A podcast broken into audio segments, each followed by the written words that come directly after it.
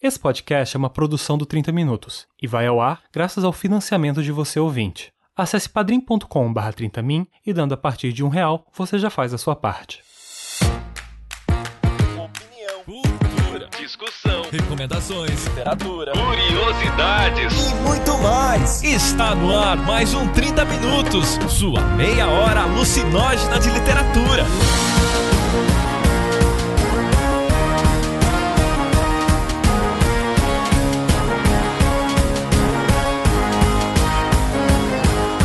Apresentado por ele, o host mais incoerente da ponosfera, Vilton Reis. O que importa é o que eu quis dizer, não o que eu disse. E ele que ainda não entende de signos, Jefferson Figueiredo. Tá, eu quero pedir nos comentários desse cast, pessoas me expliquem, eu vou dar as minhas datas, façam um mapa astral que eu não entendi que fizeram, eu não entendi. E as pessoas estão me xingando nesse cast. A Ju, a que já me xingou umas duas vezes e eu não entendi nada. E ela que é de exatas, mas é gente boa, Juliana Santos. Parece que ninguém pode entender química, ninguém pode entender matemática, ninguém pode entender física. Então, sei lá, às vezes eu penso em dar aula porque eu quero mudar o mundo e essa é a Juliana revolucionária falando nesse podcast. E a reencarnação de Napoleão Bonaparte, Cecília Garcia Marcon. E com os meus alunos, óbvio, porque se não for pra doutrinar eu nem saio de casa. Eu não vou levantar às 6 horas da manhã se não for pra fazer criancinha ficar chorando, porque, né, o mundo é injusto. Se não for pra fazer isso, eu nem acordo. comentários, jabás e conselhos amorosos. Agora, na sessão de recadinhos. E nos nossos recadinhos de hoje nós temos a presença insólita de Luiz Beber. Nossa, obrigado, me, me considero muito insólito.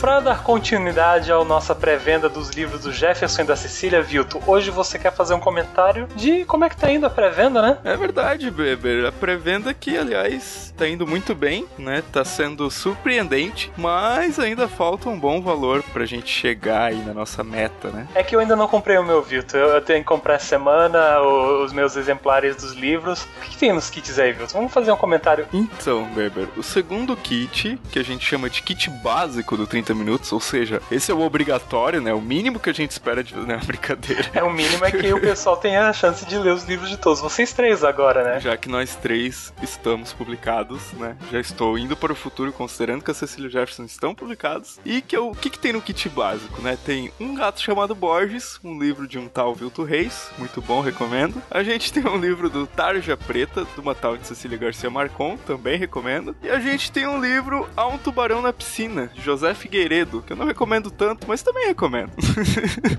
e claro, além disso, a gente vai ter aí o e-book, né, dos três livros, ou os e-books no caso, mais marca-página, mais nome ao fim do livro, como participante aí da pré-venda. E isso tudo, Beber, apenas 70 golpinhos. Veja só você, Beber. Nunca antes na história desse país. Mas muito mais importante, o gato chamado Borges é Tarja Preto, o livro da Cecília, que a gente fez um programa semana passada. O pessoal se identificou muito, né, com a Cecília. Há várias pessoas nos comentários trouxeram à tona que também tiveram problemas, é, principalmente problemas psicológicos. Então acho que no futuro até vale a gente pensar, viu, se a gente pode fazer um programa especificamente falando de problemas psicológicos, né? E como isso é demonstrado na literatura, o que você acha? Então, Beber, e a gente queria saber aí do público, né? O que, que o público acha, se vale a pena falar desse tema ou não, já que quem manda no programa são os ouvintes. Por fim, tentando deixar rapidinho esses recadinhos, porque o tema da semana é importante. Gente, nessa sexta-feira lançamos um novo programa na rede do 30 Minutos, que não é da galera convencional do 30 Minutos. A gente está dando suporte a um programa do AJ,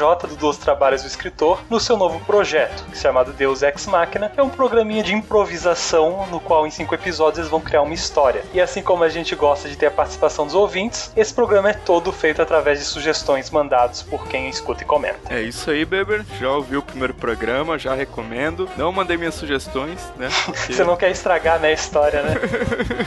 Acho que as sugestões dos ouvintes devem ser mais interessantes. É isso então, pessoal. Vamos pro programa da semana.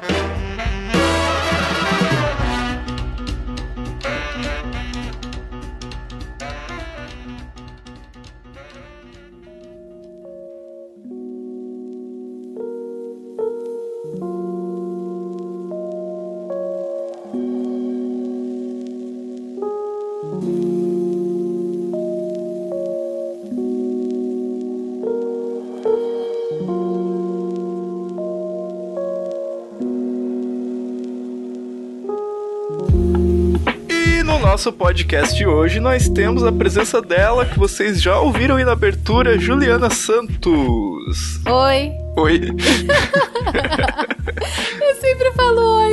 que você é educada, né, Ju? Ao contrário da gente que não dá oi pras pessoas, entendeu? Por isso que parece uma coisa estranha, que a gente é sem educação e você é fina. Oi. E hoje, em virtude do dia né, da consciência negra, a gente resolveu falar aqui sobre autores negros e mais do que isso, né? Como a gente tem reparado que nós precisamos ler mais autores negros ou que nós poderíamos ler mais autores negros, a gente vai falar de autores que nós vamos prometer, olha só, a promessa é dívida, de ler até o próximo dia da consciência negra do próximo ano, que seria 2018, diz a lenda. Se chegar lá, É o ano russo da Copa, gente. Você sabe, o ano que vem é o ano russo. vai ser foda. Ó, não é por nada, né? Mas a revolução fez 100 anos, ano que vem todo mundo na Rússia. Ai, meu Deus. Todo mundo na Rússia não, que eu não vou ter grana pra ir pra lá. Que dinheiro, minha filha. E não dá pra ir de carona, né? Não, a coisa fica russa. Ser russo é um estado de espírito, gente, entendeu? Então, Ju, foi você que sugeriu essa ideia, assim. Por que que te levou a sugerir essa ideia pra nós? Já vou começando com uma mini polêmica, mas enfim. Eu não queria falar sobre racismo em si e cair num sentimento assim meio triste. Eu não queria baixar o astral do podcast. Ah, o violino está entrando agora. Pode falar, Ju. Está o momento do violino. Eu queria que fosse alguma coisa alegre, uma celebração de pessoas negras, de literatura negra, e por isso que eu escolhi esse tema, assim, uma coisa mais. Vamos nos comprometer em ler autores negros, porque é assim que eu acho que se começa quebrando esse ciclo de racismo dentro da, do meio literário, da indústria literária, entendeu? Vamos começar por uma coisa positiva. Então vamos partir pras indicações já de cara, né? E eu quero saber do Jefferson. Já vamos começar com uma pessoa diferente hoje. Tá, eu escolhi um autor e eu vou falar de dois livros dele. Primeiro um agora e depois eu falo outro. O autor que eu escolhi é o James Baldwin, por vários motivos, assim. Um, porque eu, eu sempre quis ler ele. Eu, ah, semana que vem, semana que vem. Acho que faz uns oito anos que eu tô na semana que vem. Que eu, eu, eu- uma vez eu, eu comprei um livro dele e eu emprestei antes de ler e o livro nunca mais voltou, inclusive. Que é o livro que eu queria ler muito, que é o Vá Falar com a Montanha. Que é uma história semi-autobiográfica, autobiográfica dele. E o motivo que eu queria ler muito esse livro, porque o James. Não sei se a Ju vai concordar ou não, mas quando a Ju falou lá da, da Alice Walker, eu vejo muito do, da Alice Walker, pelo que eu já li, também no James Baldwin. Porque ele não é só o cara negro, ele é o cara negro e a gente vai falar também de sexualidade. O que ele fazia isso no, sei nos anos 40, anos 50, onde o pessoal não era muito amigável. Não é que seja muito mais hoje, mas era o tempo que o pessoal não gostava muito de falar dessas coisas. E ele entrelaça essas relações. O que é ser negro, o que é ser gay, o que é ser, lá, bissexual. E implicações disso dentro, pelo que eu sei, dentro da comunidade negra. Aí ele põe umas reflexões filosóficas no meio, tanto que ele foi pra França e ele morreu na França. E sei lá, tipo, ele parecia ser um cara muito legal. Sem contar que eu acho que ele é a versão escritora do, do cara do What a Wonderful World. Como é que é o nome dele? O Louis Armstrong. Porque os dois são muito parecidos. Puta que pariu. Joguem no Google, assim, James Baldwin e Louis Armstrong. Só isso. vai dizer que não, vai dizer que não. Eu fiz isso. Ah, ele lembra. Ele lembra, tem uma foto que os dois têm a mesma falha e aquele sorriso assim meio debochado, que com a falha mesmo. esse o Jeff.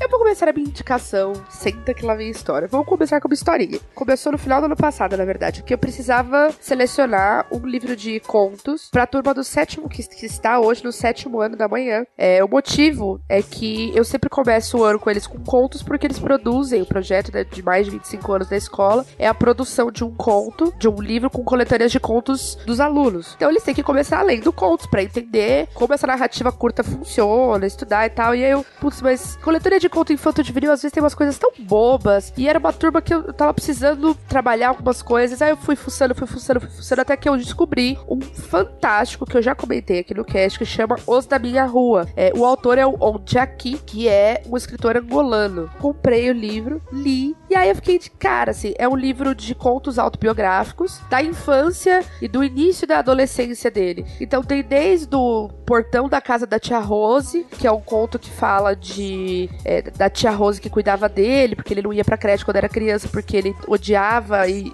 a coisa de ir pra creche e tal. E aí o momento em que ele revisita isso, aí tem umas coisas bizarras do tipo, ele contando que ia pros lugares, ligava o rádio e aí tava tocando Roberto Carlos. Então, tipo, né? Aí você fala assim, que? O que tá acontecendo? Caralho, mas por quê? O que que tá acontecendo? E aí tem um outro conto fantástico, que eu até já deixo de recomendação de bate-pronto quem quiser fuçar, que chama chama O Bigode do Professor de Geografia. Professores entenderão aquele conto, né? E aí eu fiquei fascinada, eu li com os alunos, os alunos ficaram fascinados, a gente falou sobre infância, a gente conseguiu falar sobre infância ao redor do mundo, enfim, a gente fez um trabalho lindo. E aí depois eu fui descobrindo com o tempo que o Onde Aqui é um cara super militante, ele fez 40 anos esse ano, então é super jovem, é, e ele é super, ele não é negro retinto, né? Ele é, ele tem um cabelão black power e às vezes ele usa umas tranças muito loucas e tal. Posso fazer uma pergunta, porque tu já falou essas palavras. O que é um negro retinto que eu não sei mesmo? É um negro de pele bem clara, mas essa denominação é muito cultural, entendeu? Então, o que seria retinto aqui não é necessariamente retinto num país africano, assim, num, por exemplo, em Angola, a maioria das pessoas aqui seriam vistas só como sujinhas, entendeu? Já é uma, tipo, parece pejorativo aqui, mas é, é a forma com que eles chamam gente que é geralmente birracial. E, por exemplo, nos Estados Unidos, a maioria das pessoas que aqui são birraciais e às vezes aqui, é, a, como a política racial brasileira é diferente, muitas pessoas são vistas aqui como que são birraciais ou que são morenas. Elas são vistas aqui como brancas e às vezes, por exemplo, no Brasil, como é um país muito grande, é às vezes dependendo do estado, entendeu? Então, às vezes, umas pessoas aqui que seriam consideradas brancas nos Estados Unidos seriam consideradas é, negras de pele clara. É, aí, cada pessoa dentro do movimento meio que critica isso a seu ver, assim. Algumas pessoas acham que essa leitura de negro de pele clara e negro de pele escura seria tentar importar uma denominação americana que às vezes não se comporta nos moldes brasileiros. E tem pessoas que não, que acham que, que seria ok e que na verdade é só uma, uma adaptação de uma teoria americana. E aí é meio que cada pessoa. Cada pessoa tem seu entendimento da teoria. Não existe um consenso. Na verdade, o que existe é uma grande briga mesmo.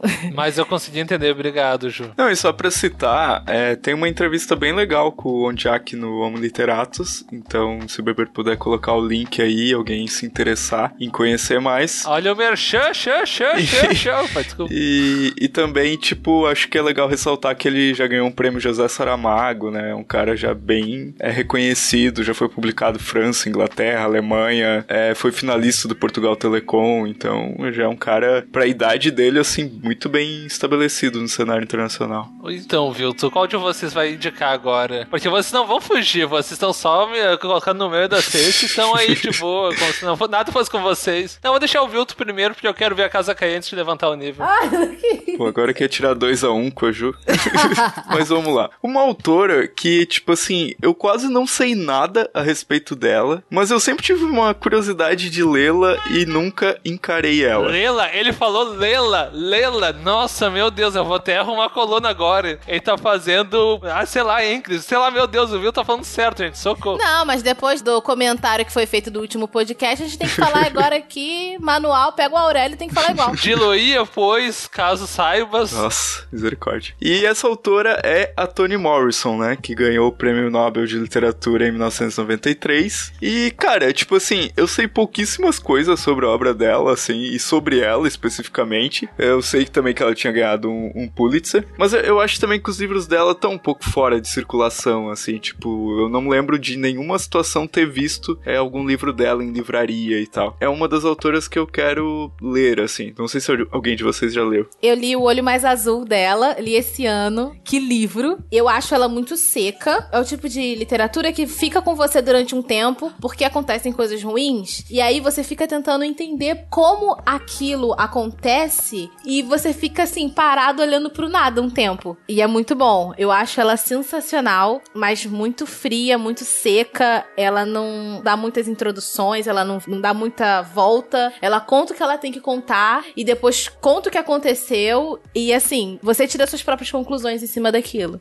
Gostei muito. Promissor, eu acho que eu vou gostar, hein? É, promissão. É, eu fiquei bem interessado em ler o jazz dela, que, tipo, eu já tinha lido alguma coisa a respeito, né? Que se passa mesmo na época ali da, da explosão do jazz. E, e uma coisa que me chamou a atenção é que ela tem alguns romances históricos, né, Ju? Não sei se tu chegou a ler alguma outra coisa dela. Não, nunca não consegui. Eu comecei a lê-la esse ano. Por quê? Porque eu gosto de uma. Eu acho que eu já citei aqui várias vezes. Eu gosto muito de uma. Não sei como, como é que eu vou taxar ela, pensadora, feminista. Eu gosto muito da Bell Hooks. Uma deusa, no caso, a Bell Hooks, a gente pode classificar também uma louca ou uma feiticeira. É. Nos livros da Bell Hooks que eu li, ela cita muito Toni Morrison. E eu falei assim, cara, não é possível que eu tô lendo a citação o tempo inteiro e eu não li uma vírgula dessa mulher, eu tô até com vergonha. E aí eu escolhi pra ler O Olho Mais Azul, que era o mais fácil. Se eu não me engano, eu acho que é até um dos mais baratos, assim, pra ler, porque é muito, muito citado. Olha a forma de escolher. Eu comecei a escolher livros dos autores que eu tô interessado, mesmo forma que eu É o mais barato, então. Se eu me arrepender. É, mas a gente tem que ter um critério, né? Poxa, porque não tem como ler tudo.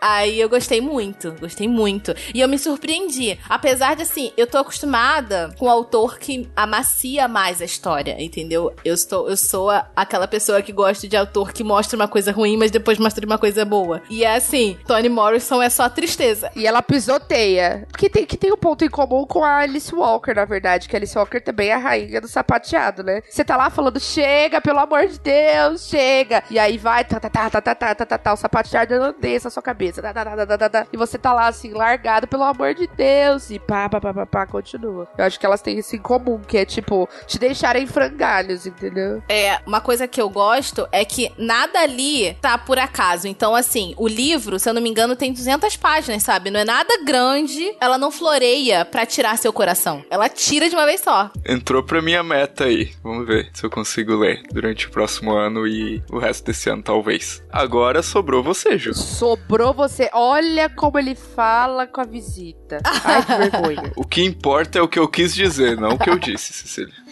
Olha, eu roubei aqui. Era pra indicar só um. Mas aí tem vários que eu quero ler. Mas aí eu vou falar a minha indicação real, oficial, e depois eu vou falar os outros, tudo bem? ok. então, a minha indicação é a Zandy Smith, que é. O nome do livro é Sobre Beleza. Ela é uma autora inglesa. Assim, critério. Como eu a escolhi? Tem um podcast dela com a Chimamanda. E parece que a Chimamanda gosta muito dela. Aí eu falei assim: não, essa mulher eu preciso conhecer porque a minha deusa gosta dela. pra você começar os critérios. Os deuses dos, dos, meus deuses, meus deuses também são, né? Tipo Exatamente. e aí, é, o livro dela, o que todo mundo fala que é excelente, que é o mais incrível, é Dentes Brancos. Só que eu tenho isso de não começar com o livro excelente, o livro que todo mundo fala bem. Por quê? Eu tento começar com uma literatura do mesmo autor, mas um pouco mais de aresta, porque aí, se eu achar que tá muito bom com uma coisa que todo mundo fala que não é excelente, aí sim eu invisto no que é excelente, entendeu? Porque aí já foi. Tem um método aí, né? Esse é o momento de explicar a metodologia do trabalho, tá ligado? Ai, ai.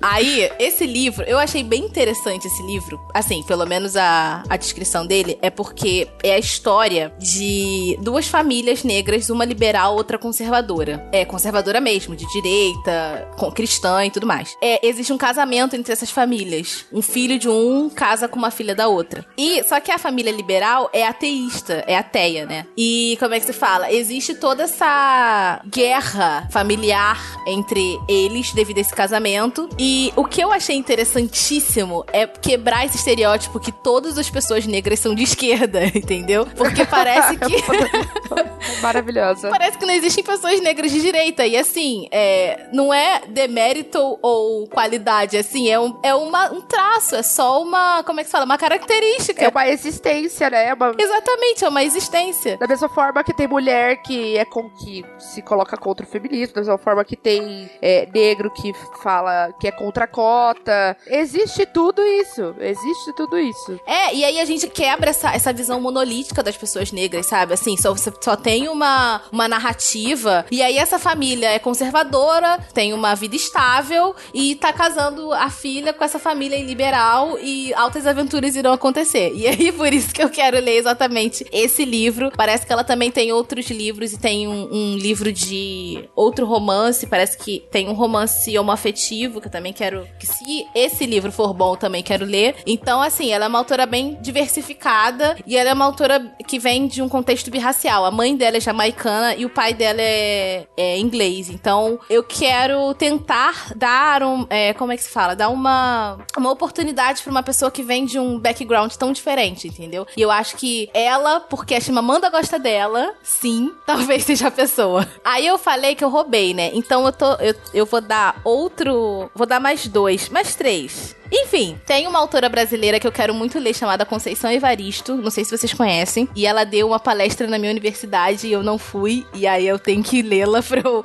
acabar com a culpa. ela, deu uma palestra no- na parte de letras lá. E já foi um tempo. E era um dia que eu tinha tempo, que eu, que eu dava pra eu ir. E aí o mundo aconteceu e o trânsito do Rio de Janeiro me colocou longe da minha autora. E aí eu tenho que lê-la pra eu conseguir sanar essa dívida minha. E eu quero ler o Olhos d'Água dela, porque é um, é um- também é um, é um livro de contos, de histórias, e é um livro curto. Então eu quero conhecer a escrita dela de uma forma rápida. E aí depois eu vejo as outras coisas, né? Os outros livros dela. Minha outra indicação, porque parece que eu tô monopolizando, é porque assim, tem um, um livro que geralmente o pessoal de educação já leu, que é o Ensinando a Transgredir da Bell Hooks. Sim, fantástico, maravilhoso. É, e todo mundo fala que é maravilhoso. É maravilhoso, muito bom. Ela é professora, ela, é ela foi professora de Stanford e ela escreveu esse livro sobre educação. Eu falei assim, cara, essa mulher pode escrever qualquer coisa, né? E aí eu quero lê-lo também, porque às vezes eu penso em dar aula, eu acho sala de aula um lugar incrível. Ah, não sabe de nada, jovem. Não me conta a verdade, não. Tá. Mas eu sou romântico, eu acho sala de aula, tipo assim. Às vezes eu sinto que as pessoas saem do ensino médio com conhecimentos muito baixos na minha área. Principalmente, assim, na minha área exatas, assim, né? Então, às vezes eu fico pensando que às vezes o que falta é um professor. não Sei lá, eu não sei o que acontece. Ou às vezes também existe um- uma dogmática que eles criam através, em volta dessa área de conhecimento. Parece que ninguém pode entender química, ninguém pode entender matemática, ninguém pode entender física. Então, sei lá, às vezes eu penso em dar aula porque eu quero mudar o mundo e essa é a Juliana revolucionária falando nesse podcast. A revolução está acontecendo, gente. A Cecília está caindo. A Cecília já saiu pra rua cantando a internacional. Vocês Fudeu, gente. Fudeu. A gente acordou um monstro.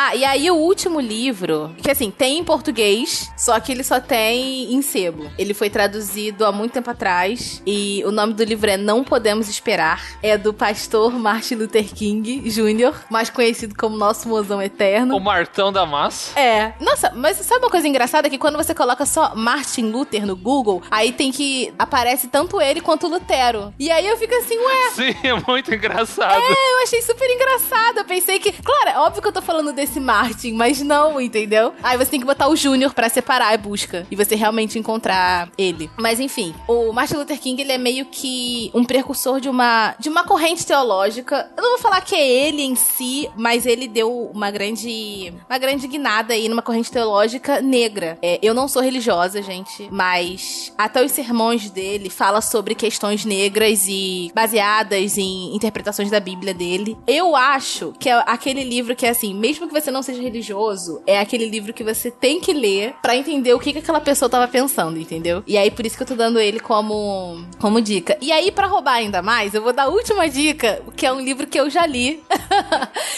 não podia estar falando. Porra, eu deixei pra falar um livro, depois a Ju é que se foda, é isso aí. O cast agora é meu e a Cecília até caiu da chamada, então é eu que tomei o Isso leite. daqui se chama Monopólio. Isso daqui não é mais, mais democracia, isso daqui é uma ditadura. Olá, ditadura Juliana aqui. A gente não tá no stalinismo, a gente tá no julianismo agora. Exatamente, olha só. E aí, essa é a última realmente, é no seu pescoço da Chimamanda, por isso que eu falei que eu não podia falar como dica, porque eu já li. Eu li em inglês e agora tem tradução. Tô muito feliz, vou sair comprando e dando pros meus amigos de Natal. E é um livro super curto todo mundo tem que ler. Estou obrigando. São 12 contos, na verdade, é, que já foram publicados. Então, assim, se você souber o nome do conto, se duvidar, você encontra na internet no The Guardian, só que sem tradução. Mas aí no, o livro foi compilado desses contos. Se você não quiser realmente ler o livro, leia só o conto que dá o nome ao livro, que é sensacional, é excelente. E você sente tudo que ela tá escrevendo. E assim, você tem que ler numa sentada, entendeu? Tem que parar e ler aquele conto. E depois viver a sua vida. Porque você sente tudo que ela passa. É uma coisa assim, absurda. Eu fui sentindo aquilo. Ela tá falando, ah, sabe, bebi água. E eu falei assim, caraca, bebi água também. Como é que ela fez isso? Ainda bem que ela falou beber água, porque se falasse alguma coisa demais. Eu já estava ali morta. Agora eu estou, eu estou feliz e calma e eu dei todas as minhas dicas, gente. Sobre Martin Luther King, eu tenho um livro dos discursos dele. É a coisa mais. Isso! Gente, gente, que. Ai, socorro. Eu- quando eu falo de discurso com os meus alunos, porque eles fazem discurso de formatura, essas coisas, eu sempre levo um do Martin Luther King, que tá nesse livro, e o discurso do David Foster Wallace, lá, que é, é o Isto é Água. É pra eles verem que, tipo, você não precisa ficar só agradecendo que você pode pensar, sabe? E aí, é, eu só queria dizer que Martin Luther King, apenas leiam. Se você vai discordar, bom, é bom que você tá pensando. É só isso que significa. Não significa mais nada além disso. Então leiam o Martin Luther King apenas porque sim. Era isso. Eu precisava dizer, o fone estava me impedindo, estão tentando me calar, mas a voz da revolução não será silenciada. Aqui vocês viram que a revolução passa golpe muito rápido, né? E o Brasil. o, o, se o Brasil não é pra amadores, esse podcast muito menos. Tem um escritor, agora eu acho que ele é moçambicano. Olha a gafe agora. Eu tô muito numa pegada de, de buscar literatura africana de língua portuguesa, porque eu acho que às vezes a gente fala de literatura de língua portuguesa e esquece que existem outros países que não Brasil e Portugal, sabe? Mas isso é o do Rio Grande do Sul, gente? no teu caso é pior ainda, então. É, E aí eu, eu li um conto fantástico que se chama As Mãos dos Pretos. Vou contá-lo para vocês, mas isso não reduz em nada a magnitude do conto. Vocês têm que ler. O autor é Luiz Bernardo Honwana, é moçambicano. Nesse conto, é, é um garoto tenta encontrar explicações sobre por que, que as mãos dos negros são brancas, com, tem a palma branca é, e o resto da pele todo é escuro. E aí ele vai passando em diversos ciclos é, sociais, ciclos sociais, e as pessoas vão dando as suas explicações. Desde, ah, é de tanto eles pegarem algodão, é porque eles andavam de quatro no chão durante mais tempo, aí queimaram mais a pele, até a explicação final, que é a explicação que a mãe oferece para eles. Assim. Então é belíssimo porque vai expondo o racismo que existe dentro da religiosidade, o racismo que existe é, dentro da escola e pelo olhar de uma criança. Então eu li esse conto, eu fiquei como largada, no, assim, fiquei passada. Li com os meus alunos, óbvio, porque se não for pra doutrinar, eu nem saio de casa. Eu não vou levantar às 6 horas da manhã se não for pra fazer criancinha ficar chorando, porque, né, o mundo é injusto. Se não for pra fazer isso, eu nem acordo. E aí, é, eu tô muito interessada em ler outras coisas dele, então eu tô caçando o que, o que tem, os contos, as coisas todas que tiverem dele. É uma escrita muito gostosa e ele é um outro cara, assim como o Jack, que tem é, envolvimento com as questões políticas do país e que se posicionam enquanto africanos em relação ao mundo e em relação à própria África, sabe? Em relação à questão de dar voz à África como um continente muito diverso, com múltiplas necessidades, e não, tipo, o continente África que é visto como o país África, sabe? Tipo, ah, aquele país em que, exceto o Egito, que tem pirâmide, é, e o Marrocos, que tem tecido, todo mundo tem AIDS e é negro ou tem ebola. Uma luta pela voz da individualização daquela cultura local, daquela forma, da, da própria colonização diferente que aconteceu na África. Então, a colonização portuguesa foi uma, a francesa foi outra, a inglesa foi outra. É, então, é a luta por essa voz também, sabe? Então, esse é outro autor que eu tô, que eu tô bastante interessada. As Mãos dos Pretos, vocês têm que ler, tipo, agora. Acabando de gravar, já abre As Mãos dos Pretos e lê. Tipo, é, é um conto de umas três, quatro páginas só. E vale muito a pena. Ai, quero ler. Ah, Eu também tinha separado um outro autor que eu queria ler, que era o Chinua Achebe. Ah, eu também! também eu acho que tinha todos os autores estavam na lista, né, da Ju. Ah, outra coisa, é critério pra eu querer ler o Chinua Achebe. A Chimamanda gosta dele. Os deuses dos meus deuses, meus deuses serão. Eu percebo padrões nisso. Percebo alguns padrões. Ou seja, a grande doutrinadora da revolução, na verdade, o grande Lenin é, dessa vez, a Chimamanda. Saímos de um homem branco europeu para uma deusa negra africana. Beijos, mundo. É isso. Eu não vou nem falar mais nada, a Chimamanda indica. Mas qual livro você quer ler dele? Ah, então, eu fiquei em dúvida entre aquele que é, tipo, o mais conhecidinho dele. É O Mundo se Despedaça. O Mundo se Despedaça, que ele escreveu quando tinha 28 anos. E tem eh, o A Paz Dura Pouco também, que eu tinha lido a sinopse e tinha achado bem interessante. No Hibisco Roxo da Chimamanda, a primeira frase do livro é Things started to fall apart. É tipo, a primeira frase do livro é o nome do livro dele, porque, de tanto que ela gosta dele. Porque é assim que se faz uma revolução, entendeu? Com mensagens subliminares. Exatamente. Entendeu? Em todos os lugares, mensagens subliminares. E aí, esse é o livro que eu falei assim, cara, essa mulher tá falando pra eu ler esse livro praticamente, tá me obrigando. E aí é isso que eu tô tentando procurar também. Só que ele é muito caro. Como culpar a Chimamanda? Esse cast também pode se chamar. Como culpar a Chimamanda pelo rombo na sua conta após ouvir o cast? Porque o tanto que vocês vão gastar comprando o livro, vocês podem pegar a notinha e mandar por correio pra Chimamanda. Falar, Chimamanda, beijos, estou aguardando reembolso. É assim, entendeu? Esse, esse também pode ser o nome do cast. Como é um só, eu vou desse da Zend Smith, que é mais. Eu acho que é mais barato. Critérios.